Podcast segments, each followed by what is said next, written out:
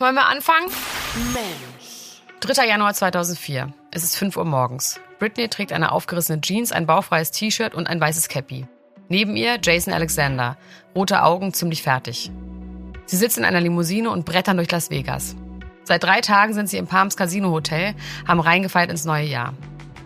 Der Wagen hält vor einem weißen Gebäude. Über dem Eingang ist ein runder Torbogen, auf dem steht Little White Chapel, kleine weiße Kapelle. In dieser Kapelle haben schon sehr viele Prominente geheiratet.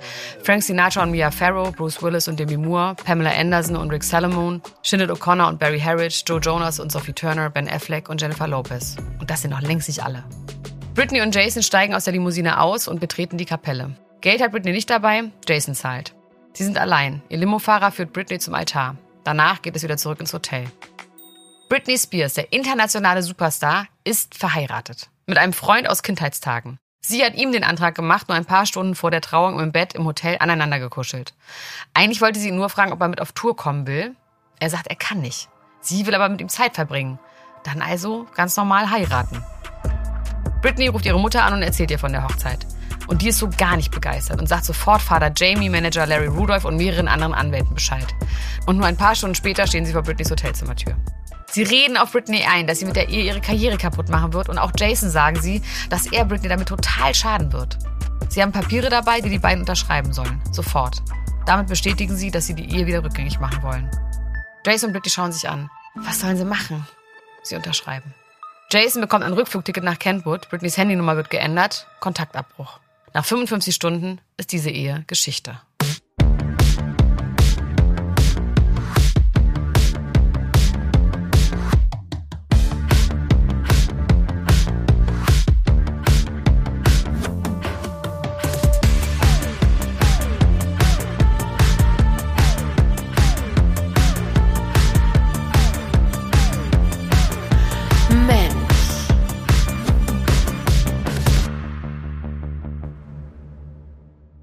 Again und herzlich willkommen zur dritten Folge Mensch Britney. Mein Name ist Elena Gruschka und dein Name ist immer noch Heiko Bär. Immer noch Heiko Bär. Yes. Heiko, wie geht's dir mit deinem Namen? Mit meinem Namen habe ich mittlerweile irgendwie meinen Frieden gemacht, ja. Ich auch. Du mit meinem Namen oder du auch mit deinem Namen?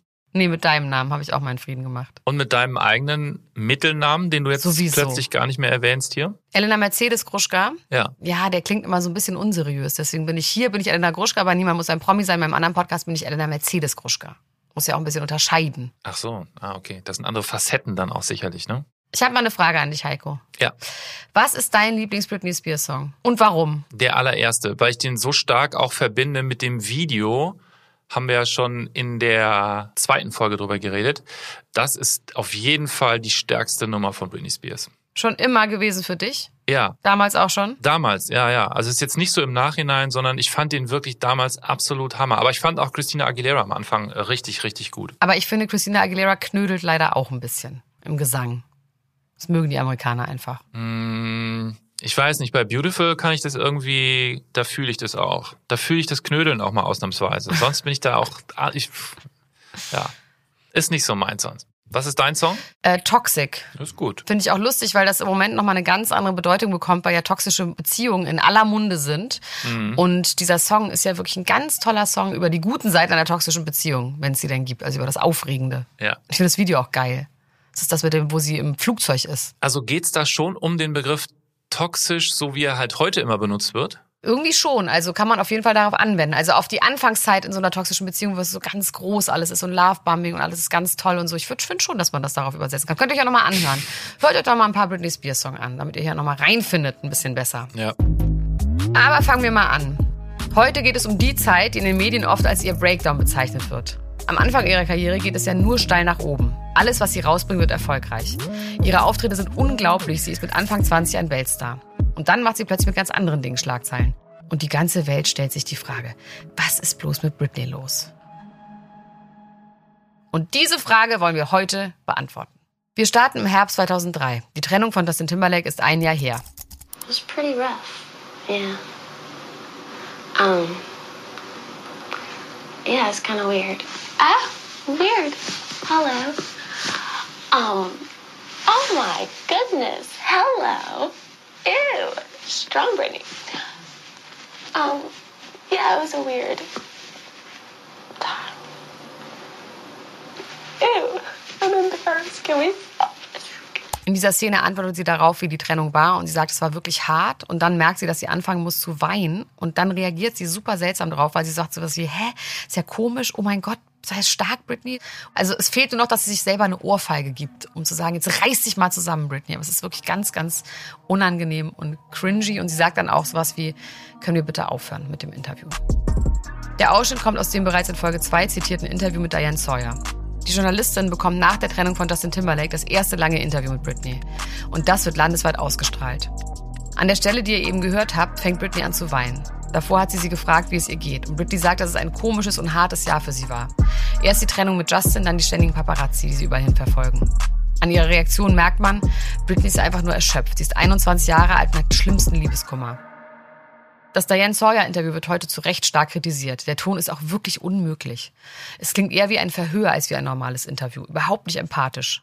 Diane zeigt Britney zum Beispiel mehrere Magazine, auf denen sie in Unterwäsche oder mit Ausschnitt zu sehen ist. Dann fragt sie sie, was ist mit deinen Klamotten passiert? Britney verteidigt sich und sagt, dass sie einfach nur schöne Bilder machen wollte. Immerhin machen das Vanessa Hutchins, Jennifer Lopez oder Christina Aguilera ganz genauso. Also was ist das Problem? Diane meint, dass alle bisher dachten, Britney habe eine andere Beziehung zu jungen Mädchen. Und Britneys Reaktion darauf? Everyone now, they look back and they're like, what happened to your sweet image that you used to be? And I'm like, then when I came out, you thought I was too provocative. It's like you can never win. No matter what you do, at the end of the day, you can't please everybody. You know, I'm not here to please. Ugh. Ja, soll ich mal so ein bisschen übersetzen? Ja. Im Grunde äh, ist es so, alle sagen, was ist mit deinem Image passiert, was du mal hattest. Und ich, also Britney, denkt dann, ja, Moment mal, also in dem Moment, wo ich bekannt geworden bin, da dachtet ihr ja schon, dass ich zu provokant war. Also irgendwie, man kann bei der ganzen Sache nicht gewinnen, man kann nicht alle zufriedenstellen. Und am Ende, ich bin nicht hier, um einzugefallen. Diane Sawyer konfrontiert Britney weiter. Sie fragt Britney, ob ihr bewusst war, dass kleine Kinder zuschauen, als sie Madonna geküsst hat. Britney sagt das Gleiche, was sie immer wieder sagt. Das ist nicht meine Verantwortung. Ich babysitte die Kinder nicht. Und wenn es ihnen nicht gefällt, sollen sie einfach den Kanal wechseln. Also dieser Vorwurf, dass sie Madonna geküsst hat und dass das Kinder sich angucken, Heiko, das ist doch wirklich absurd, oder? Das ist auch so amerikanisch, prüde, absolut unverständlich. Was ist denn daran bitte schlimm? Ja, war halt damals aber noch halt ein bisschen anders, ne? Also es war halt einfach, glaube ich, ein ungewohntes Bild. Gab es damals schon die L-Word oder sowas? Ja, aber sie haben ja noch nicht mal krass rumgeleckt. Die haben sie einfach auf den Mund Nein, geküsst. ich, ich weiß. Ein bisschen weiß. Zunge war schon dabei. Ein bisschen Zunge war schon dabei, aber Mhm. naja, ich finde es wirklich, also vollkommen übertrieben. Ich finde das Interview mit Diane Sawyer auch so spannend, weil es ganz deutlich zeigt, dass Britney immer eine Verantwortung für Kinder zugesprochen wird, die sie gar nicht haben will. Auch wird sie in ein süßes Image gepresst, was sie auch nicht möchte. Gefühlt hört Britney auch niemand zu, wenn sie immer wieder sagt, das da auf der Bühne ist eine Performance, das bin ich nicht als Privatperson. Stattdessen muss sie sich immer wieder für das, was sie tut, rechtfertigen und bekommt immer die gleichen Fragen gestellt. Britneys viertes Album In the Zone kommt im November 2003 raus, nicht lange nach dem Diane Sawyer Interview. Und mit diesem Album ist es nun endgültig vorbei mit dem jugendlichen Teen-Pop, den sie vorher gemacht hat. Sie arbeitet auch zum ersten Mal nicht mit Max Martin zusammen. Das Rolling Stone Magazine schreibt damals, Britney sagt Tschüss Jungfrauen-Image und Hello Freakiness. Auf dem Album singt sie zum Beispiel Me Against the Music mit Madonna und allein durch die Zusammenarbeit mit ihr zeigt sie, dass sie keine Lust mehr auf das Image des kleinen, unschuldigen Dings hat. Und dann ist da noch der Song Touch of My Hand, das ist eine Ode an die Masturbation. Das ist dann schon ziemlich explicit und richtet sich ganz sicher nicht mehr an Kinder und Jugendliche. Hier ein Ausschnitt. Cause I just discovered imagination's taking over. Another day without a lover. The more I come to understand the touch of my hand, the small of my back, the arch of my feet. Lately I've been noticing the beautiful me. I'm all in my skin. I'm not gonna wait. I'm into myself in the most precious way. Okay, das ist natürlich Masturbation, aber das ist auch so Self-Love eigentlich, oder? Also ich finde genau das Gegenteil von diesem Hals über Kopf heiraten. Das ist eher so auf sich selber konzentrieren. Ist doch eigentlich ganz schön. Also das sind vielleicht dann so die Two Sides of Britney. Ja, okay, es sind ja auch Two Sides, die jeder hat. Zurück zur Hochzeit mit Jason Alexander. Britney selber sagt, dass es bei der Hochzeit auch um was anderes ging, dass sie einfach keine Lust mehr darauf hatte, dass man ihr sagt, was sie tun und lassen soll. Sie hat es einfach satt, dass sie ständig funktionieren muss und wollte einfach mal was Dummes machen. Und da kommt Jason Alexander gerade recht. Britney sagt das übrigens 2006, also Jahre vor der Vormundschaft. Aber sie hatte damals schon lange das Gefühl, dass man ihr ständig sagt, was sie tun und lassen soll. Und das nervt sie so sehr, dass sie diesen Move mit der Hochzeit um 5 Uhr morgens in Las Vegas macht. Ja, und das Bitte ist ja, dann kommen aber direkt die Eltern, Manager und Anwälte und korrigieren das. So nach dem Motto wirklich, du warst ein böses Kind, das machst du jetzt besser, aber mal nicht. Also ich finde, an dieser Stelle bahnt sich diese ganze dramatische Geschichte schon an, die dann ja später nochmal härter wird und sich zuspitzen wird. Also es wird irgendwie vorweggenommen alles schon. Ja. Für Jason, diesen Kindheitsfreund, war das alles gar nicht so einfach und er hat das bis heute nicht verkraftet. Er war wirklich verliebt und sagt auch in verschiedenen Interviews, dass er vorher schon was von ihr wollte und sich eigentlich wünscht, dass die beiden wieder zusammenkommen. Der hat noch Jahre später Interviews gegeben mit interessanten Details. Wie alle Bekannten von ihr, ne? Ja. Folgendes war damals angeblich Britneys Speisekarte. Nachts Ecstasy zum Party machen, tagsüber Koks zum Wachbleiben und zum Runterkommen irgendwann Valium. Poh, das soll ihre Routine gewesen sein. Dazu sollen die beiden auch MDMA genommen haben, einmal sogar so viel, dass Britney eine Überdosis hatte und komplett überhitzt ist. Er beschreibt wilden Sex mit Britney, auch einen Dreier mit ihr und einer Tänzerin. Und Britney soll drei Tage am Stück wach geblieben sein, nonstop auf Drogen. Okay, also das Interview kam im Sunday Mirror, das ist so ziemlich das unseriöseste Blatt aus England. Und die spitzen das dann auch schon in der Überschrift so zu. Britney is bisexual, crazy and a drug addict. Also bisexuell, verrückt, drogenabhängig, ist mal richtig auf den Punkt gebracht. Also ich würde sagen, das, was früher mal Rock'n'Roll war, ist jetzt Britney, also ehemals Teen Idol. Ne? Also schwer zu sagen, ob das jetzt stimmt alles. Der hat halt sehr lange wirklich geschwiegen und kam dann viele Jahre später erstmal diesen ganzen Storys so äh, um die Ecke naja, vielleicht braucht er auch einfach nur Geld. Ja, und der crasht doch nachher nochmal ihre Hochzeiten, aber da kommen wir auch nochmal später zu. Ja, mhm. und wenn man das mal so vergleicht mit männlichen Rockstars, das ist doch ganz normal. Da wäre das alles ganz normal. Das hat man auf Rockstars so angewendet, da war es okay, aber bei einem Popstar ist das halt irgendwie neu, würde ich mal sagen. Ja, und das Frauen-Männer-Ding ist auch auf jeden Fall hier, kann man sagen, ein Ding. Gibt es irgendeine Pop- oder Rockstar weiblich, wo das akzeptiert wurde oder sogar abgefeiert wurde? Ich würde sagen, nein. Ich kenne nur einen Rockstar und das ist Bonnie Tyler. Bonnie Tyler. Äh, Courtney Love wollte ich jetzt gerade sagen, aber die wird natürlich auch von vielen irgendwie gehatet. Auf Courtney Love komme ich nachher auch noch zu sprechen, Heiko. In Folge Oh. 4 nämlich. Haha. Ja, kann ein kleiner Überraschungsgast hier noch rein. Aber weiter im Text. Ein paar Monate später, wir sind mittlerweile im Frühjahr 2004, geht Britney abends feiern. Und zwar im Joseph's Nightclub in Hollywood. Und da lernt sie einen Mann kennen, der schon als Backup-Tänzer bei verschiedenen Stars gearbeitet hat. Darunter Justin Timberlake oder auch Michael Jackson. Er ist schlank, hat mittellange braune Haare und einen Drei-Tage-Bart. Britney findet ihn auf Anhieb sympathisch, gut aussehen und mysteriös. Die beiden unterhalten sich die ganze Nacht. Und dann fragt Britney, ob er mitkommen möchte, auf ihre internationale Tour. Es geht schon in ein paar Tagen los. Die erste Station ist England. Der Mann, der Britney erst seit einer Nacht kennt, sagt sofort ja. Gut, also was soll man auch sagen? Ich stelle mir das jetzt mal so vor, einer der größten Popstars der Welt steht vor einem und fragt dich, kommst du mit auf meine Tour? Ich kann mir schon vorstellen, dass du da so eine Gelegenheit siehst, an der Tour teilzunehmen, sich dran zu hängen, eine coole Zeit zu haben. Da sagt man vielleicht nicht nein. Das finde ich irgendwie absolut nachvollziehbar. Bisschen irritierend ist bei der Geschichte natürlich, dass sie genau die gleiche Frage ihrem alten Freund Jason auch gestellt hat, nur ein paar Monate vorher und den dann auch noch direkt heiraten musste. Also Psychologe Bär sagt dazu natürlich, sie scheint wirklich einsam zu sein. Also sie sucht irgendwie was Stabiles, irgendwas Verlässliches, was immer dabei ist auf Tour. Ich kann das verstehen, ohne das natürlich jemals erfahren zu haben. Jeden Abend neue Stadt, teilweise neues Land. Das ist ja irre. Also wie willst du damit umgehen?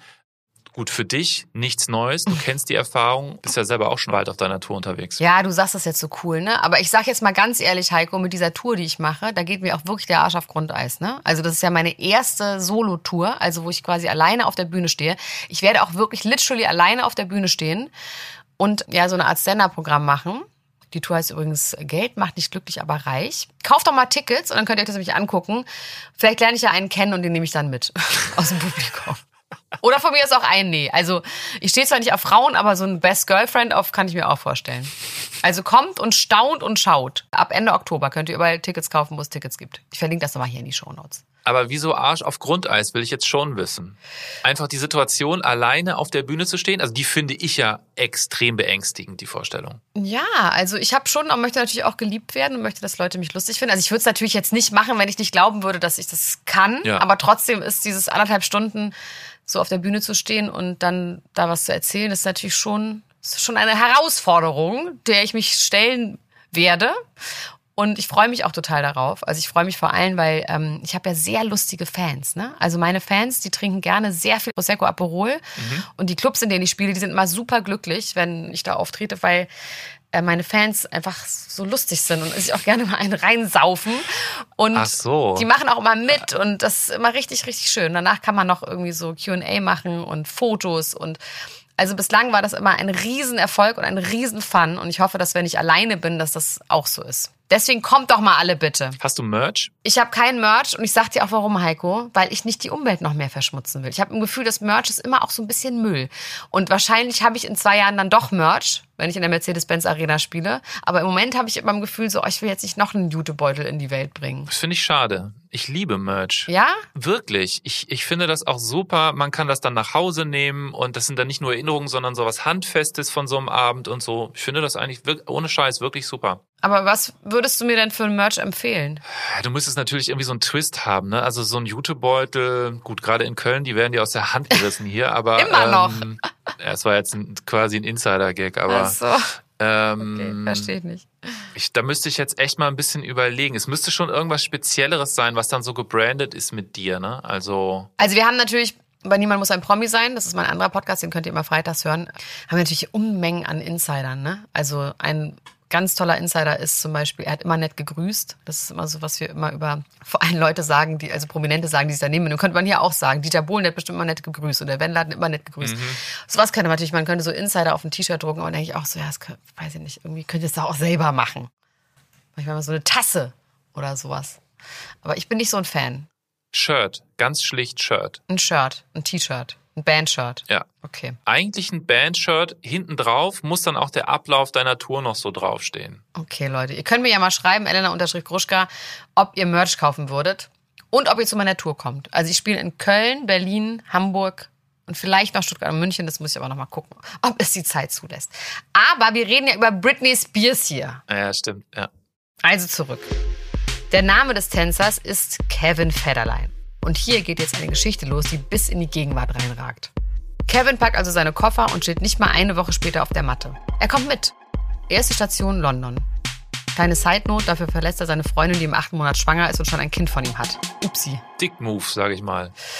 Ja, kennst du die Geschichte von dem Robbie Williams Song I Love You Baby But Face It She's Madonna? Moment, in welchem Song ist das? I love you, baby, but face it, she's Madonna. Also ich weiß nicht, wie der heißt, aber das ist die Textzeile von Robbie Williams. Nee, kennt, nee. Das ist die Geschichte von Guy Ritchie. Weil Guy Ritchie hatte eine Freundin und als dann Madonna sich in Guy Ritchie verliebte, hat er zu seiner Freundin gesagt, I love you, baby, but face it, she's Madonna. Und irgendwie kann ich das nachvollziehen. Es gibt schon so Leute, wo man sagt, ja, und das ist ja noch nicht mal ein Hallpass, sondern Madonna dich heiraten will, dann sorry, sorry, Heiko. Wer wär's denn bei dir? Wer müsste anklopfen, damit du sagst zu deiner Frau, I love you, baby, but face it, she's Gibt's nicht. Mareike Amado Wer ist das denn? aus der Zauberkugel. Ach so, ist es, ist es die von der Mini-Playback-Show? Ja, Die habe ich jetzt nicht mehr so genau vor Augen. Nee, das, das gibt es nicht. Nee. wirklich nicht. Nee. Ich such dir eine. Ich bin ja, bin ja versorgt, ne? Danke. Aber wie ist bei dir? Ähm, also bei mir gäbe, doch bei mir gäbe es auf jeden Fall jemanden. Aber das sage ich nicht, weil ich kenne die Person. Aber dann ist es doch jetzt umso reizvoller, wenn das Fall. sozusagen in diesem Nee, Moment hier. Auf gar keinen Fall. Ist auch ein sehr prominenter Mensch und das, nö. Ignorierst du den denn auch so bewusst? Also grüßt du den auch gar nicht? Äh, Genau. Um so äh, dagegen zu, um ja und guck nicht. mal weg. Ja, ja, klar. Ist der denn verheiratet oder hat er eine Beziehung? Nee. Aber das Ding ist, dass ich immer zu Hause sitze und ich gucke mir noch nicht mal seine Stories an. Das hat er nämlich davon. Da schenkst du ihm aber richtig einen ein, ne? Also, Aber wir müssen schon wieder mal zurück zur Geschichte kommen. Heiko, wir haben hier ja noch was vor. Im Gegensatz zu ihrer Beziehung mit Justin wird die Beziehung zwischen Britney und Kevin direkt super öffentlich. Und zwar, weil Britney und er von Anfang an die Kamera dabei haben und alles filmen. Daraus wird später die Reality-TV-Serie Britney and Kevin Chaotic geschnitten. Fünf Folgen, die die komplette Zeit von April bis Herbst 2004 abdecken. Eigentlich war geplant, ein Making-of der Tour zu produzieren, also Tour-Live, Backstage und so weiter. Das wurde geplant, als es Kevin noch gar nicht gab. Jetzt ist er aber mit an Bord. Die beiden sind super verliebt und hängen die ganze Zeit aufeinander rum und haben keine Lust, das zu verstecken. So wird das Tourtagebuch also zu einer Reality-TV-Serie über die Entstehung einer Beziehung.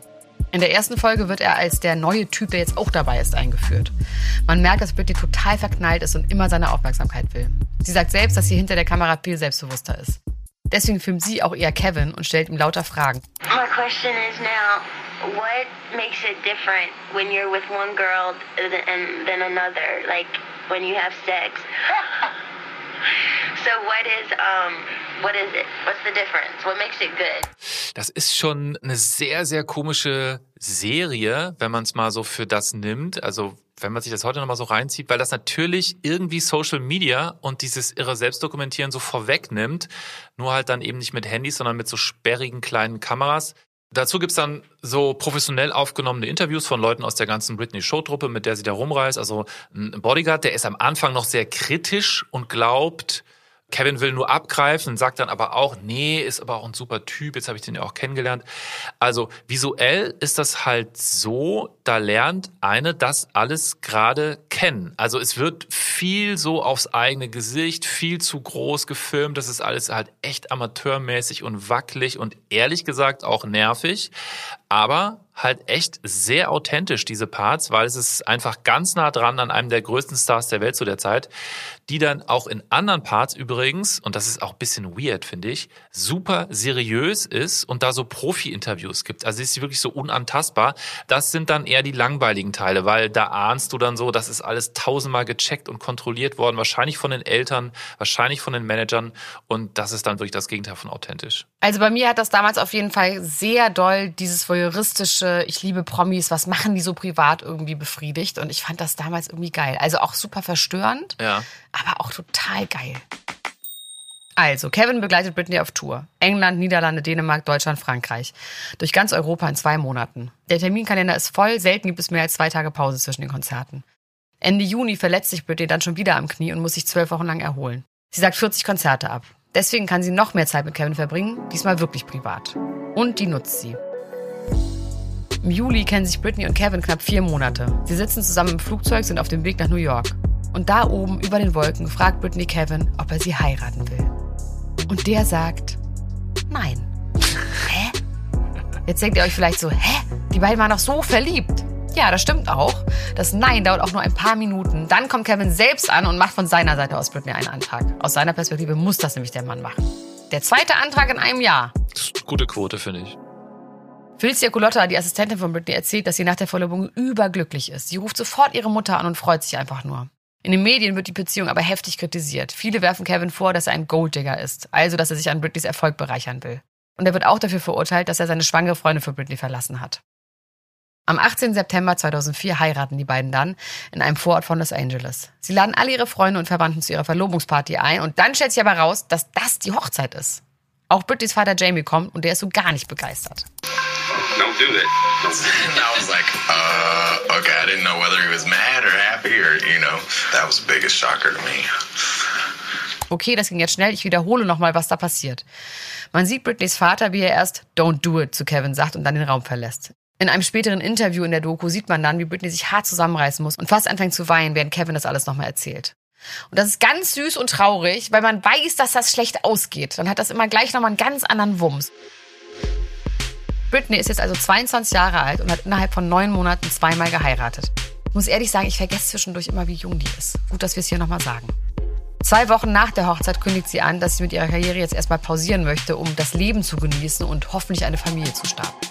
Als die Serie Chaotic im Frühjahr 2005 rauskommt, wird sie komplett zerrissen in der Presse. Sie wird als der Beweis dafür gesehen, dass Britney narzisstisch und unzurechnungsfähig ist. Also ich würde mal behaupten, diesen Vorwurf kann man ja theoretisch heute jedem machen, der auf Social Media privates Zeug postet. Also jede und jeder. Also mir natürlich nicht. Ich bleib da ja und auch sonst unpersönlich und ungreifbar. Äh, Oder wie ich selber sehe, mysteriös und faszinierend. Genau, und nur hier bekommt ihr den wahren Heiko Bär. Nur in diesen 45 Minuten kann er selbst sein. Endlich, das ist so eine krasse Befreiung. Deswegen bin ich hier auch so over the top. Weekly Entertainment nennt die Serie Career Suicide by Videocam, also Karriere Selbstmord mit der Videokamera. Das Argument, Britney-Fans sind vor allem junge Mädchen und an die richtet sich die TV-Doku so gar nicht. Man sieht nämlich kein keusches, braves Mädchen, sondern eine junge, spontane, sexuell aktive Frau, die sich in einen neuen Mann verliebt und mit ihm chaotische Videos aufnimmt. Bleibt allerdings die Frage bei mir, wer diese Serie überhaupt zugelassen hat. Britney wurde da wirklich kein bisschen geschützt. Sie redet offen über Details ihrer sexuellen Beziehung zu Kevin. Es gibt Großaufnahmen von den beiden beim Knutschen. Sie sind ständig bekifft und reden Schwachsinn. Das hätte doch mal verhindert werden müssen, Heiko. Wo waren denn da die ganzen Larry Rudolphs und Väter? Also ich sehe mich in so einer Rolle. Ich, sowas könnte ich so. Aufpasser von so jungen Stars mit so strenger Hand, das, das wäre, glaube ich, was für mich. Da gibt's auf jeden Fall Bedarf. Ich würde diesen Job hier sofort kündigen. Das ist deine Madonna. Würdest du mich sofort verlassen für einen. TikTok-Star? Ein Job ist meine Madonna, um so Kinder zu betreuen. Britney selbst scheint das auf jeden Fall damals überhaupt nicht verstanden zu haben, wie das rüberkommt. Ein paar Jahre später nennt Britney auch die Serie das Schlimmste, was sie je in ihrer Karriere gemacht hat. Das mit der Familie klappt dann aber auf jeden Fall. Knapp ein Jahr nach der Hochzeit, am 15. September 2005, kommt Sean Preston zur Welt, Britneys erster Sohn. Und wie immer in ihrem Leben wird auch das alles haarklein von den Medien dokumentiert. In ihrer Schwangerschaft wird analysiert, ob sie nicht zu viel zugenommen hat. Also vielleicht nur noch mal ganz kurz so zur Erinnerung, das war ja die Zeit der Blogs. Also da saßen Leute in irgendwelchen dunklen Kämmerchen und haben ihren Hass und ihre Wut da so rausgekotzt in ihre eigenen Websites, die so ein bisschen die Anmutung von den sogenannten alten Medien hatten. Beispielsatz aus der Zeit, über den ich gestolpert bin, Britney Spears is a gross fat cow. Also Boah. Britney Spears ist eine ekelhafte fette Kuh. Krass. Das als Überschrift, so, ne? Und dann dazu ein richtig unvorteilhaftes Foto von ihr schwanger. Also es ist bisschen so die Richtung von Boulevard, aber halt völlig haltlos und asozial. Also Blogs gibt's ja jetzt nicht mehr ganz so stark, aber ich denke mal, der gleiche Menschentypus, der brüllt halt jetzt so in Kommentarspalten oder bei äh, X heißt das ja jetzt rum. Das ist auch wirklich einfach nur gemein. Ja. Und nach der Geburt wird natürlich auch der Umgang mit ihrem kleinen Baby auch ganz genau beobachtet. Paparazzi machen Bilder von ihr, wie sie mit Sean auf dem Schoß Auto fährt. Und kurze Zeit später wird sie dabei fotografiert, wie sie ihren Sohn auf dem Rücksitz transportiert. Dabei ist aber sein Kindersitz in Fahrtrichtung. Und dann wird sie dabei gefilmt, wie sie mit ihrem Kind auf dem Arm stolpert. Und am gleichen Tag wird sie durch das Fenster von einem Restaurant dabei gefilmt, wie sie weint. Das alles wird als Beweis dafür gesehen, dass sie eine schlechte Mutter ist, die vollkommen überfordert ist. Musik macht sie erstmal gar nicht mehr. Und das heißt, bis auf die Artikel mit Paparazzi-Bildern und Spekulationen darüber, ob Britney jetzt eine gute Mutter ist oder nicht, passiert erst einmal nicht viel in ihrem Leben, bis auf das normale Leben. Juni 2006 gibt Britney ihr erstes großes Interview im Fernsehen seit der Geburt von Sean. Und zu dem Zeitpunkt ist sie wieder im sechsten Monat schwanger. Das ging aber wirklich schnell. Der Interviewer ist Matt Lauer für die Nachrichtensendung Deadline auf NBC. Matt spricht Britney auf diese ganzen Bilder in der Presse an. Das Kind auf dem Schoß im Auto, den Stolperer, den umgedrehten Sitz und auch einen Sturz aus einem Hochstuhl. Sean war unter der Aufsicht der Nanny aus seinem Stuhl gefallen und hat sich den Kopf gestoßen. Matt will wissen, ob Britney sich für eine schlechte Mutter hält. Sie sagt ganz klar nein, sie weiß, dass sie eine gute Mutter ist und rechtfertigt sich. Sie sagt, dass der Stolperer ja nie passiert wäre, wenn sie nicht vor mehreren Paparazzi hätte flüchten müssen an dem Tag und dass es für sie als Kind ganz normal war, auf dem Schoß von ihrem Vater im Auto zu sitzen und dass Unfälle wie der Fall aus dem Stuhl immer passieren. Aber nicht jeder hat 80 Kameras 24-7 auf sich gerichtet. Hat sie vollkommen recht. Werden wir eigentlich hier irgendwann mal über Lady Di reden? Ah, es ist eine richtig gute Frage. Auch hier drüber muss ich ein paar Nächte schlafen, Heiko. Wie immer. Wie schön das wäre, wenn du mal einmal spontan bist. Nee, ich glaube nicht. Ich brauche da ein bisschen. Über wen musste ich noch mal das letzte Mal schlafen? Loriot, glaube ich, kann das sein? Ja, dass du darüber, dass du über den Vorschlag wirklich da nachdenken muss ich auch noch ein bisschen Äh, länger drüber schlafen wahrscheinlich. Ein paar Nächte. nicht? Nee, Ja. ich bin noch nicht ganz drauf gekommen, ob das jetzt, ob das was wird. Zurück zum Interview. Matt Laura fragt Britney, was es ihrer Meinung nach bräuchte, damit die Paparazzi sie in Ruhe lassen. Sie sagt nur, ich weiß es nicht. Er fragt dann, ob es das ist, was sie sich wünscht. What do you think it'll take to get the paparazzi to leave you alone? Um, I don't know. I don't know. Is that one of your biggest wishes? Yeah, it's okay. I would like for them to leave me alone. Also das ist nicht schön anzusehen oder anzuhören. Das ist schon sehr emotional. Und diese Art von Journalismus, äh, ich glaube, das gibt's in Deutschland auch nicht mehr so, oder? Kriege ich das vielleicht auch nicht mit? Also in der letzten Staffel Mensch Bohlen haben wir ja auch über Verona gesprochen und diesen Moment, als sie weinend im ZDF bei Kerner saß. Gibt's sowas eigentlich noch im Fernsehen in Deutschland, solche Momente? Ich habe das auch lange nicht mehr gesehen, aber natürlich ist es auch so, dass die Leute sich jetzt ganz oft selber beim Weinen filmen und das bei Social Media einfach posten. Ja. Viele weinende Stars habe ich schon gesehen, aber nicht mehr bei Kerner. Aber das ist ja dann was anderes, ne? Dann ist es ja in der eigenen Verantwortung. das ist ja dann auf jeden Fall. Okay. In dem gleichen Interview fragt Metzi auch, wie es um ihre Ehe steht. Zu der Zeit gibt es nämlich schon Gerüchte, dass sie schon bald zu Ende ist. Britney sagt, dass ihre Ehe awesome ist, alles ganz, ganz, ganz toll. Und zwei Monate später, im August 2006, sagt Britney bei den Teen Choice Awards einen ganz besonderen Act an. And I'm hoping that it will be as good to our next performer. He chose the show to make the world premiere performance of his new single, Lose Control. Please give a warm welcome to my man, Kevin Federline. Okay, ähm, das ist Kevin Federline, der rappt nicht sehr gut, würde ich mal sagen, um nicht zu sagen katastrophal. Ja, das ist richtig peinlich. Das ist so, als würde ein Fünfjähriger mit seinen Freunden so Rapper nachmachen. Es hat auch irgendwie was von, von Ice Ice Baby, also von Vanilla Ice, aber es ist richtig peinlich. Und man denkt so, oh, bitte nicht, bitte nicht, die arme Britney. Und ich, man musste sich so vorstellen, wie die ganze Plattenfirma einfach nur gedacht hat, ach du Scheiße, jetzt müssen wir irgendwie diesen Typen rausbringen. Und Britney hat aber darauf bestanden. Und dann mussten auch alle mal sagen, ja, es ist ganz toll, das hast du ganz, ganz toll gemacht. Und sie hat ihn bestimmt auch so hochgelobt, wie Frauen das immer mit ihren absolut untalentierten Männern immer machen. Ja, stimmt. Du merkst aber auch, was die für eine Power hatte zu dem Zeitpunkt, oder? Die konnte halt wirklich ihren völlig unbegabten Ehemann in einen Plattenvertrag reinverhandeln oder sagen wir mal reinpressen. Also man kann sagen, vom Background-Tänzer zum Rapper und das direkt mit maximaler Reichweite in einer Show live. Ich lehne mich jetzt mal ein bisschen aus dem Fenster und sage, ohne seine berühmte Ehefrau hätte das niemanden interessiert mit seiner berühmten Ehefrau allerdings auch niemanden. Ich hatte das echt vergessen. Komplett, dass der auch mal, das muss man fast in Anführungsstrichen sagen, ne, gerappt hat. Er vielleicht auch. Es wurden insgesamt 16.000 Alben verkauft. Das hieß Playing with Fire. Und ich sag mal so, 16.000 Alben bei riesigem Promoaufwand 2006, äh, das ist schon sehr bescheiden. Und dann hat man es einfach unter den Teppich gekehrt, ne? Ja. War nix gewesen. Hat jetzt auch nicht Karriere beendet, sondern einfach, nö, war doch nicht. Doch nicht. Lieber doch nicht. Am 12. September 2006 wird der zweite Sohn von Britney und Kevin geboren, Jaden James Federline. Und dann im November reicht Britney plötzlich die Scheidung ein. Warum genau, sagt sie nicht. Offiziell heißt es in dem Scheidungsantrag unüberbrückbare Differenzen. Es gibt aber Gerüchte, dass Kevin eine Affäre gehabt haben soll, und zwar mit der Ex-Pornodarstellerin Kendra Jane. Und ich glaube das auch, ne? Ja. Weil mir erscheint Britney jetzt nicht so wie jemand, der sich zwei Monate nach der Geburt einfach so scheiden lässt. Also da muss schon was Krasses passiert sein. Nach der Scheidung geht Britney dann erstmal Party machen. Und auch dabei wird sie fotografiert. Im November 2006 geht ein ikonografisches Bild durch die Presse, was bis heute bekannt ist. Drei Frauen sitzen darauf zusammen lachend im Auto. Paris Hilton, Lindsay Lohan und Britney Spears. Und das habe ich lustigerweise als T-Shirt. Ne? Also dieses Foto und darüber steht Make America Great Again. Das ist mein Schlaf-T-Shirt. Hätte ich heute fast angezogen, aber es war leider noch in der Wäsche. Aber klar, dass sie für dieses Party machen auch wieder kritisiert wird. Ne? Sie geht als frisch gebackene Mama feiern. Das geht ja nun gar nicht. Also, ey, jede einzelne von denen könnte doch hier eine eigene Staffel kriegen, oder? Lindsay Paris? Auf jeden Fall, es ist lustig, die sind ja auch ungefähr gleich alt. Trotzdem hat man ein Gefühl, dass Britney schon tausend mehr Leben gelebt hat. Ja. Und Paris und Lindsay sind ja auch jetzt gerade erst Mutter geworden. Also man hat ein Gefühl, die haben sich beide nochmal total berappelt und haben jetzt, gründen die eine Familie und sind beide sober und ihnen geht's gut. Hätte man sich Britney irgendwie auch gewünscht. Ja. In der Zeit nach der Trennung wird Britney auch mehrfach von Paparazzi unter den Rock fotografiert. So wie damals Anna Maria mit Bushido zusammen. Weißt du noch, Heiko? Machst du dich noch entsinnen? Kann ich mich noch genau dran entsinnen, ja. Das könnt ihr mal hören, ne? Mensch, Anna Maria, da geht's um Anna Maria Fascischi und Bushido und wie die sich kennengelernt haben. Ist auch sehr, sehr guter Podcast. Könnt ihr hier in diesem Feed hören. Also diese Bilder wurden auf jeden Fall gemacht, als sie zum Beispiel in ein Auto ein- oder ausgestiegen ist. Und die gehen natürlich auch durch die Presse. Vor allem, weil Britney auf manchen keine Unterhose trägt.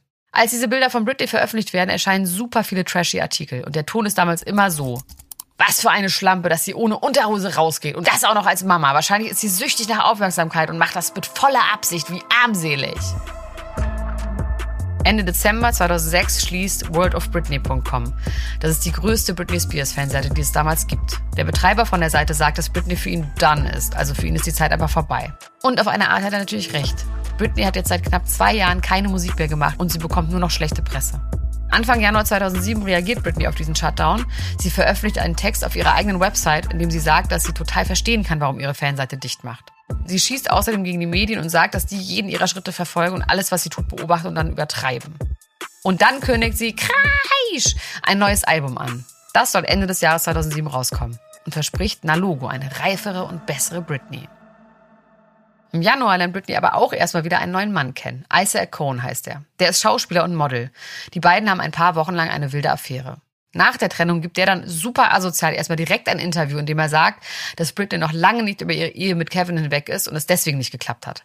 Zum Beispiel soll Britneys Hochzeitskleid bei ihr zu Hause in einer Glasvitrine ausgestellt sein. Ich finde, das ist ein geiles Detail, was ich sofort irgendwie vor Augen habe. Also, egal ob es stimmt oder nicht. Ich glaube, das stimmt. Das würde man ihr irgendwie zutrauen. So ein eigener Raum. Ja. Die ist bestimmt auch noch wirklich traurig. Das kann ich mir auch vorstellen. Jetzt immer noch? Ja, ich glaube, die ist auch heute noch traurig über Kevin. Also vielleicht anders, als man denkt, aber ich, ich glaube schon. Mhm. Aber wartet, wartet ab und staunt, was wir darüber noch alles rausholen. Nachts hat Isaac das Gefühl, dass Kevin Federlein die ganze Zeit mit ihr im Bett liegt. Psychisch soll Britney sehr unterschiedliche Phasen haben. Mal ist sie voller Energie, tanzt durchs Haus und will ganz viel Sex haben. Und dann gibt es Momente, in denen sie sich in seine Arme kuschelt und so Sachen sagt wie, warum können wir nicht alle einfach in Ruhe lassen? Dann will sie von ihm die ganze Zeit wissen, ob sie dick ist und ob er sie schön findet. Und manchmal geht es ihr so schlecht, dass ihr alles egal ist. Indem sie total down ist, sich nicht die Haare kämmt und sich null um ihr Äußeres kümmert. Also die muss sich ja auch wirklich zehnmal überlegen, wen die sich ins Bett holt, oder? Wie gemein. Ich sag doch, jeder, der mal irgendwas mit der zu tun hatte, gibt danach Interviews mit irgendwelchen juicy Details. Das ist schon echt hart. Ja. Daher kommen auch die NDAs wahrscheinlich, die jetzt alle unterschreiben müssen. Von, ja, ja, bestimmt, klar. Notwehr. Mitte Januar stirbt dann Britneys Tante Chandler an Brustkrebs. Das ist die, zu der sie als Kind immer geflüchtet ist, wenn sie zu Hause Stress hatte. Das alles zusammen ist schon sehr hart für sie. Am 14. Februar checkt Britney in der Entzugsklinik Crossroads auf der karibischen Insel Antigua ein. Oder besser, sie wird eingecheckt. Ihre Eltern und ihr Management unterstellen ihr ein ernsthaftes Drogenproblem. Britney selber sieht das anders und entlässt sich einen Tag später wieder. Und dann kommen wir zu dem Moment, den bis heute viele als den Britney Spears Moment kennen. Es ist der 16. Februar 2007. Es fängt an wie ein ganz normaler Abend in Britney Spears Leben. Sie ist in Los Angeles im Auto unterwegs mit ihrem Bodyguard und einem Fahrer. Paparazzi verfolgen sie. Dann hält ihr Wagen vor Esther's Haircutting Studio in Tarzana, einem Vorort von LA. Drinnen ist nicht viel los, es ist schon bald Feierabend. Britney betritt den Laden und hat einen sehr besonderen Wunsch. Sie möchte eine Glatze. Die Ladenbesitzerin Esther Chognazzi soll ihr die Haare abrasieren. Die weigert sich aber. Sie sagt, dass Britney das am nächsten Tag sicher bereuen wird. Außerdem hat sie Angst, dass sie verklagt werden könnte, weil sie Britneys Image zerstört hat. Britney greift daraufhin selbst zum Rasierapparat und legt los. Eine Strähne nach der anderen fällt auf den Boden. Die ganze Zeit über stehen Paparazzi vor der Tür und dokumentieren jede Sekunde. Esther erzählt der Presse später, dass Britney sich danach im Spiegel angeguckt hat und anfängt zu weinen. Guys, don't give it pressure. Just, just stay behind. Chris, what happened to the hair? I don't know. It's gone on the floor, huh? Come on. We all saw that. Ja, und was ihr jetzt hier so im Hintergrund hört, das sind echt die Original-Sounds aus der Zeit. Also es wurde einfach brutal alles mitgefilmt. Britneys Bodyguard drückt der Salonbesitzerin 50 Dollar in die Hand und sie verlassen den Laden. Sie trägt einen übergroßen schwarzen Hoodie, die Kapuze auf dem kahlen Kopf. Dazu hält sie sich eine Hand vors Gesicht, als sie zum Auto geht. In der anderen Hand trägt sie eine Plastiktüte mit ihren Haaren. Die Friseurin hat das schon sehr richtig eingeschätzt. Finde ich auch beeindruckend, dass sie das in der Sekunde so geschaltet hat und sofort gesagt hat, so nee, mache ich nicht, weil ich werde sonst verklagt. Finde, das ist ein krasser Moment. Also so eine Mischung aus keine Ahnung, Shinnet O'Connor, Amber Rose, Demi Moore. Also irgendwie ist das auch ein starker Move, aber es wirkt natürlich jetzt bei Britney zumindest auch verzweifelt und so selbstzerstörerisch. Auf jeden Fall ist das so ein Fuck you gängige Schönheitsideale und blonde Mähne und so, oder? Ja, und es wirkt auch so, als wäre es eher im Affekt gewesen und nicht, als hätte sie davor ganz lange mit ihrem Beauty-Team darüber geredet, ob es jetzt so eine super Idee ist, Ja. einen Tag, nachdem man aus der Rehab ausgecheckt ist, sondern es wirkt schon so, darüber schläft man eigentlich nochmal Mhm. zwei, drei Nächte. Das scheint jetzt hier nicht so. Siehst du, du könntest ihr noch was vermitteln. Dieses über die Dinge nochmal drüber schlafen, dann nochmal, das ist ja so dein Modus. Auf jeden Fall. Keine Ungeduld. Ungeduld ist immer ein ganz schlechter Berater. Danach denkt sie sich auch leider nicht, lass gut sein, let's call it a day, ich gehe jetzt mal besser nach Hause und schlafe mich aus. Nee, es geht weiter zu einem Tattoo-Studio namens Body and Soul. Die Paparazzi fahren hinterher, bleiben vor dem Studio stehen und fotografieren wieder durch die Scheibe. Sie lässt sich einen Kussmund aufs Handgelenk und ein Kreuz auf die Hüfte tätowieren. Und das war übrigens noch in der Zeit, wo nicht jede Bankangestellte und jeder Steuerberater komplett zugetackert war, ne? Also no disrespect an alle Bankangestellten und Steuerberater natürlich. Love you guys. Zwei Tage später gründet die Friseurin Esther Tognazzi die Website buybritneyhair.com. Wow. Selbstverständlich. Einfach nur wow. Da bietet sie ein paar von Britneys Haaren zusammen mit einem Feuerzeug und einer leeren Dose Red Bull für eine Million Dollar an. Sie nennt das die ultimative Britney Spears Experience. Gleichzeitig erscheinen aber so viele Fake-Angebote im Internet, die alle angeblich Britneys Haare verkaufen wollen, dass kurze Zeit später alle Angebote wieder runtergenommen werden. Die Bilder von Britney Spears, wie sie sich die Haare abrasiert, gehen um die ganze Welt. Es gibt damals ein paar Tage lang kein anderes Thema. Und die Zeitungen sind sich damals einig. Der rasierte Kopf ist der Beweis dafür, dass Britney endgültig abgerutscht ist und dass sie am Boden angekommen ist. Ja, also das passiert wirklich an einem Tag. Also aus der Drogenklinik auschecken und sich die Haare abrasieren. Eine Theorie war damals auch, sie wollte jeden Beweis vernichten, dass sie unter Drogen steht. Das wurde halt damals per Haarprobe gecheckt. Sie hat Angst, letztlich das Sorgerecht für ihre Kinder zu verlieren. Wie gesagt, ist, ist eine Theorie. Sowieso, also beim Thema Drogen bei Britney, es gibt viele Interviews mit Verflossenen, die sich irgendwie wichtig machen wollen, die mit ganz vielen Stories ankommen, haben wir auch schon oft genug jetzt drüber geredet, auch in dieser Folge, aber es gibt irgendwie nie was richtig Handfestes, also Beweise, was jetzt ihre, diese Drogengeschichten angeht. Was diese Aktion mit den Haaren auf jeden Fall auch wieder zeigt, dass sie jetzt niemanden in ihrem direkten Umfeld hat, der mal sagt, vielleicht heute nicht, mhm. vielleicht nochmal abwarten. Also sie hat, sie scheint nicht gut beraten in ihrem engsten Umfeld zu sein. Ja, das stimmt. Beziehungsweise sie will ja gerade auch nicht beraten werden, ne? Also zumindest nicht von denen, die sich um sie kümmern, nämlich ihre Eltern und die Anwälte. Also sie hat halt keinen Freund, würde ich sagen. Also, oder Freundin. Ja. Vier Tage später, am 20. Februar, checkt Britney dann in der Entzugsklinik Promises in Malibu ein.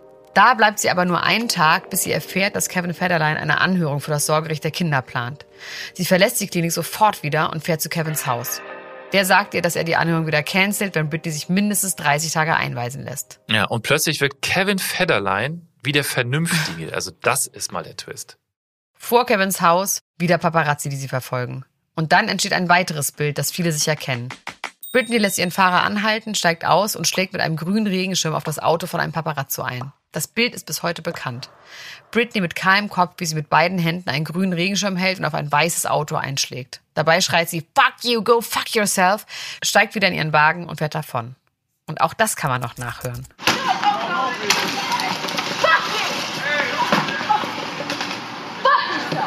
Am nächsten Tag fährt sie wieder zur Klinik Promises und lässt sich einweisen, so wie sie das mit Kevin besprochen hat.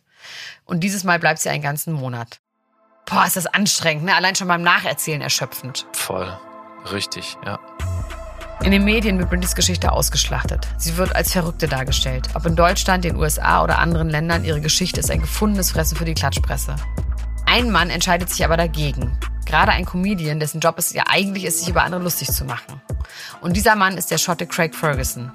Er hat damals eine eigene Show, The Late Late Show with Craig Ferguson, in der er oft am Anfang einen Monolog hält. Am 20. Februar ist er wieder on air und alle erwarten, dass er auf den Zug aufspringen wird und Britney fertig macht. Aber es kommt anders. It's not a joke, you know. It's it stops being funny. That, that she's got a six-week-old kid or six-month-old kid. What the hell is that? It should be about uh, about us attacking the powerful people, attacking the politicians and the blowhards and the uh, going after them. We should be attacking the vulnerable people. Ja, also im Grunde sagt er jetzt so zusammengefasst, wieso machen wir uns eigentlich lustig über verletzliche Leute? Lass uns doch lieber über Menschen mit Macht lustig machen, also zum Beispiel Politiker. Finde ich ist eigentlich eine total einleuchtende Grundregel, oder? Also ich unterschreibe hier total. Finde ich auch richtig super. So wie zum Beispiel Schröder. Mensch, Schröder haben wir ja gemacht, haben wir uns dran gehalten. Auf den kann man wirklich richtig schön einschlagen, finde ich.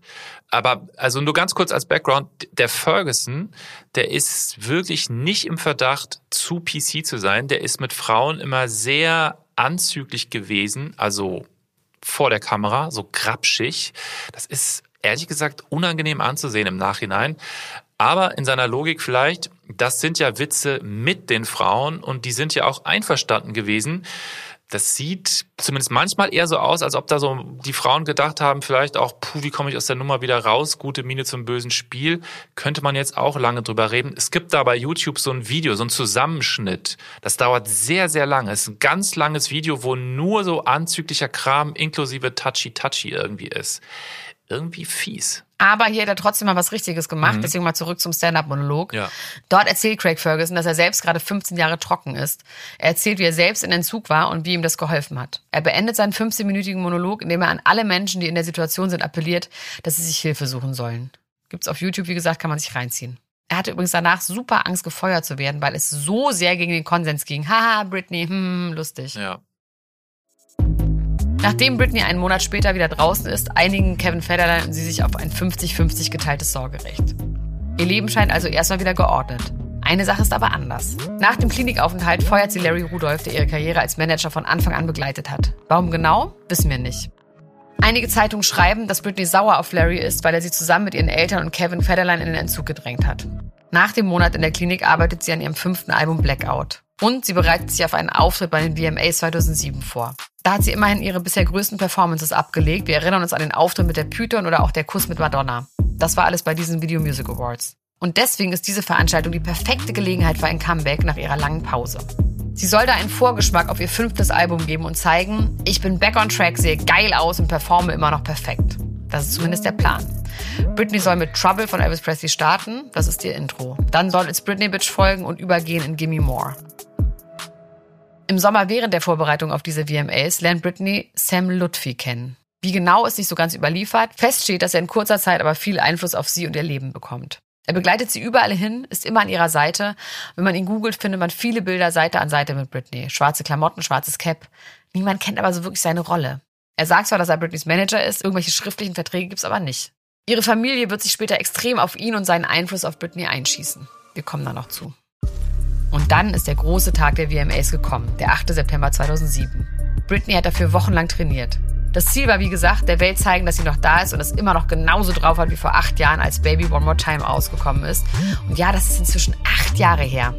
Die Musik startet. Man hört die erste Zeile, If you're looking for trouble, und dabei zoomt die Kamera auf Britneys Hinterkopf. Dann dreht sie sich um und performt sich durch den Song. Aber es ist alles irgendwie anders als gewohnt.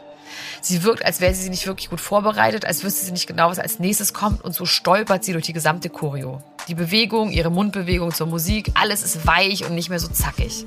Im Publikum relativ underwhelmed, Puff Daddy, Rihanna und ganz viele andere Celebrities zu der Zeit. Der Auftritt wurde danach komplett auseinandergenommen. Die Erwartungshaltung an sie war eben hartes Training und Perfektion. Wie wir heute wissen, zu der Zeit passiert sehr viel in ihrem Leben und ihr geht es wirklich gar nicht gut. Also es gab damals so zwei Interpretationen. Die eine Richtung war absoluter Kontrollverlust, also krank, fertig, am Ende.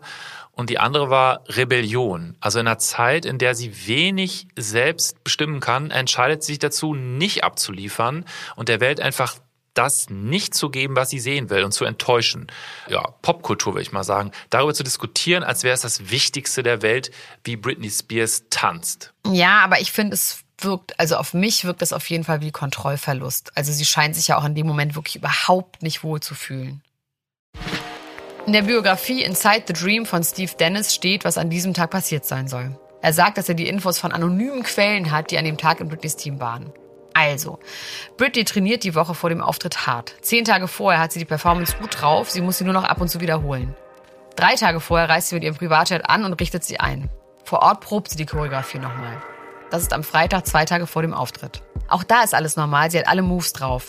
Am Samstag sollte Britney dann kurz auf eine Pre-VMA-Party und danach früh ins Bett gehen, um sich auszuruhen. Stattdessen geht sie aber in eine Bar, dann in einen Club, feiert die ganze Nacht und schläft bis zwölf. Als sie aufwacht, ist sie super verkatert und schlecht drauf, extrem nervös und will niemanden in ihrer Nähe haben. Auch nicht Ken Pavis, ihren Stylisten, der ihr wunderschöne goldblonde Extensions verpassen soll. Stattdessen trinkt sie einen Tequila-Shot nach dem anderen, um sich zu beruhigen. Sie schreit Kevin Pavis an, dass er sie gefälligst in Ruhe lassen soll. Der ist dann beleidigt und haut einfach ab. Danach überlegt Britney sich aber wieder anders, aber der Stylist ist nicht mehr aufzufinden. Es ist noch weniger als eine Stunde bis zum Auftritt und Britneys Haarextensions sind gemeinsam mit dem Stylisten verschwunden. Chaos bricht im Team um Britney aus. Alle rennen rum, versuchen das irgendwie zu fixen und am Ende muss der Stylist von Nelly Furtado ran. Der klebt Britney dann in der Eile billige Haarverlängerung von irgendeinem Friseur um die Ecke an. Danach wird sie alleine gelassen, um sich umzuziehen. Sie soll einen Einteiler von Stardesignerin Trish Somerville anziehen. Stattdessen schnappt sie sich aber in letzter Sekunde einen schwarzen BH mit Glitzerstein. Als ihr Team das bemerkt, ist es aber zu spät. Es sind nur noch ein paar Minuten bis zum Auftritt und Britney muss sofort zur Bühne. Nach ihrer Performance bricht sie in Tränen aus. Flashback zu ihrer Performance als Kind bei Star Search. Chaos. Pures Chaos einfach. Her song is called Give Me More for a reason because all you people want is more, more, more, more, more. Dieses Video geht einen Tag nach der Performance viral. Es bekommt in zwei Tagen vier Millionen Aufrufe. Das ist zu der Zeit unfassbar viel. Zu sehen ist Cara Cunningham, eine junge Transfrau aus Tennessee, damals noch als männlicher Chris Crooker. Sie ist ja erst seit ein paar Jahren offiziell trans. Sie sagt, dass Britney mit der Scheidung, dem Sorgerechtsstreit, dem Paparazzi und den ständigen Artikeln über sie eine wirklich schwere Zeit durchmacht. Das Video wurde berühmt, leider nicht nur im Positiven. Cara wurde danach auch zum Meme und ihr Auftritt wurde sehr oft parodiert.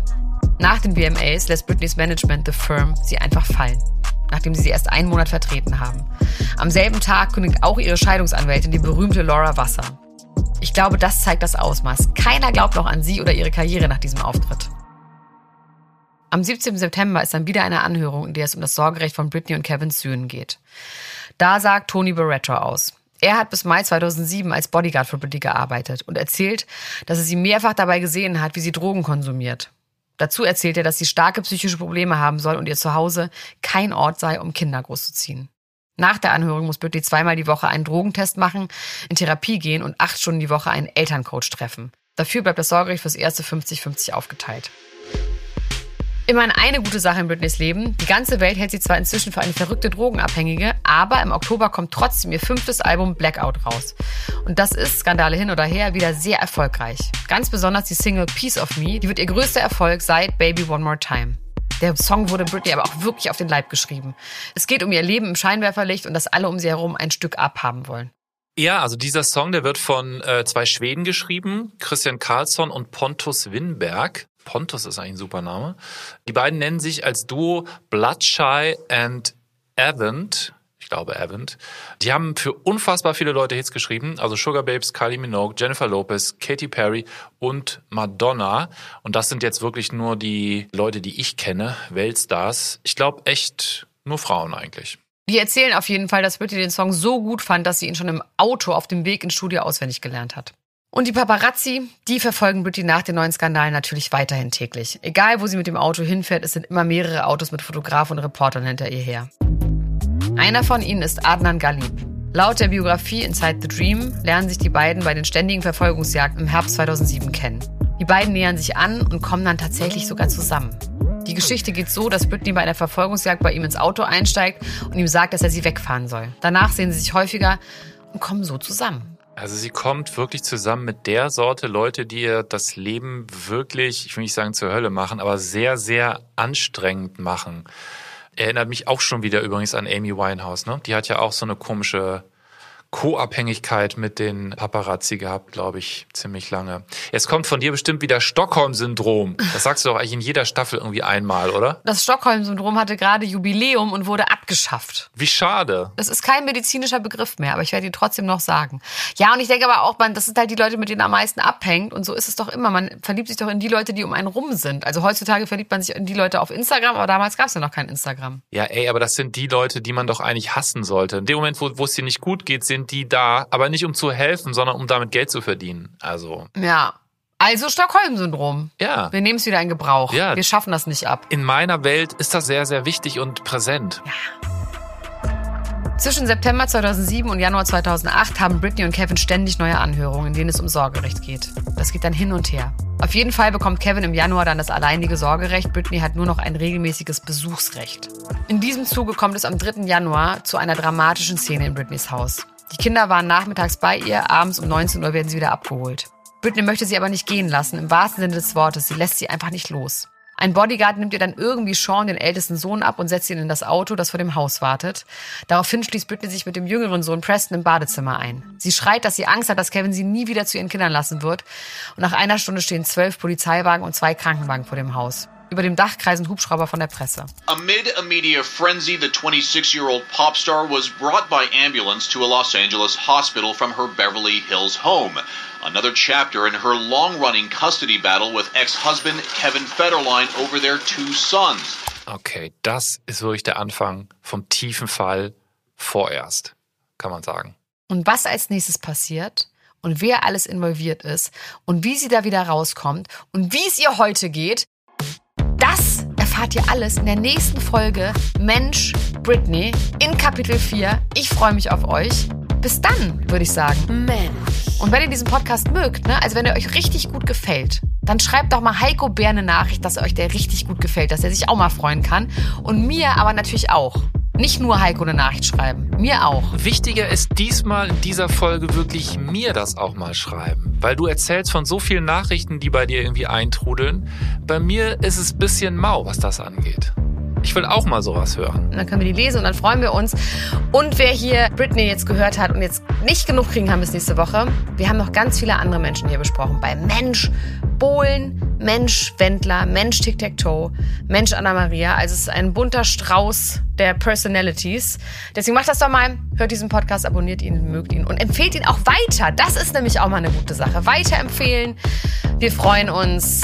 Heiko freut sich. Das sieht man vielleicht nicht, aber er freut sich Selbstverständlich. Gut, dann bis zum nächsten Mal, wenn es wieder heißt Mensch Britney, Kapitel 4. Bis dann. Tschüss, ciao. Ciao, ciao, ciao, ciao, ciao, ciao, ciao, ciao. Auch einmal an.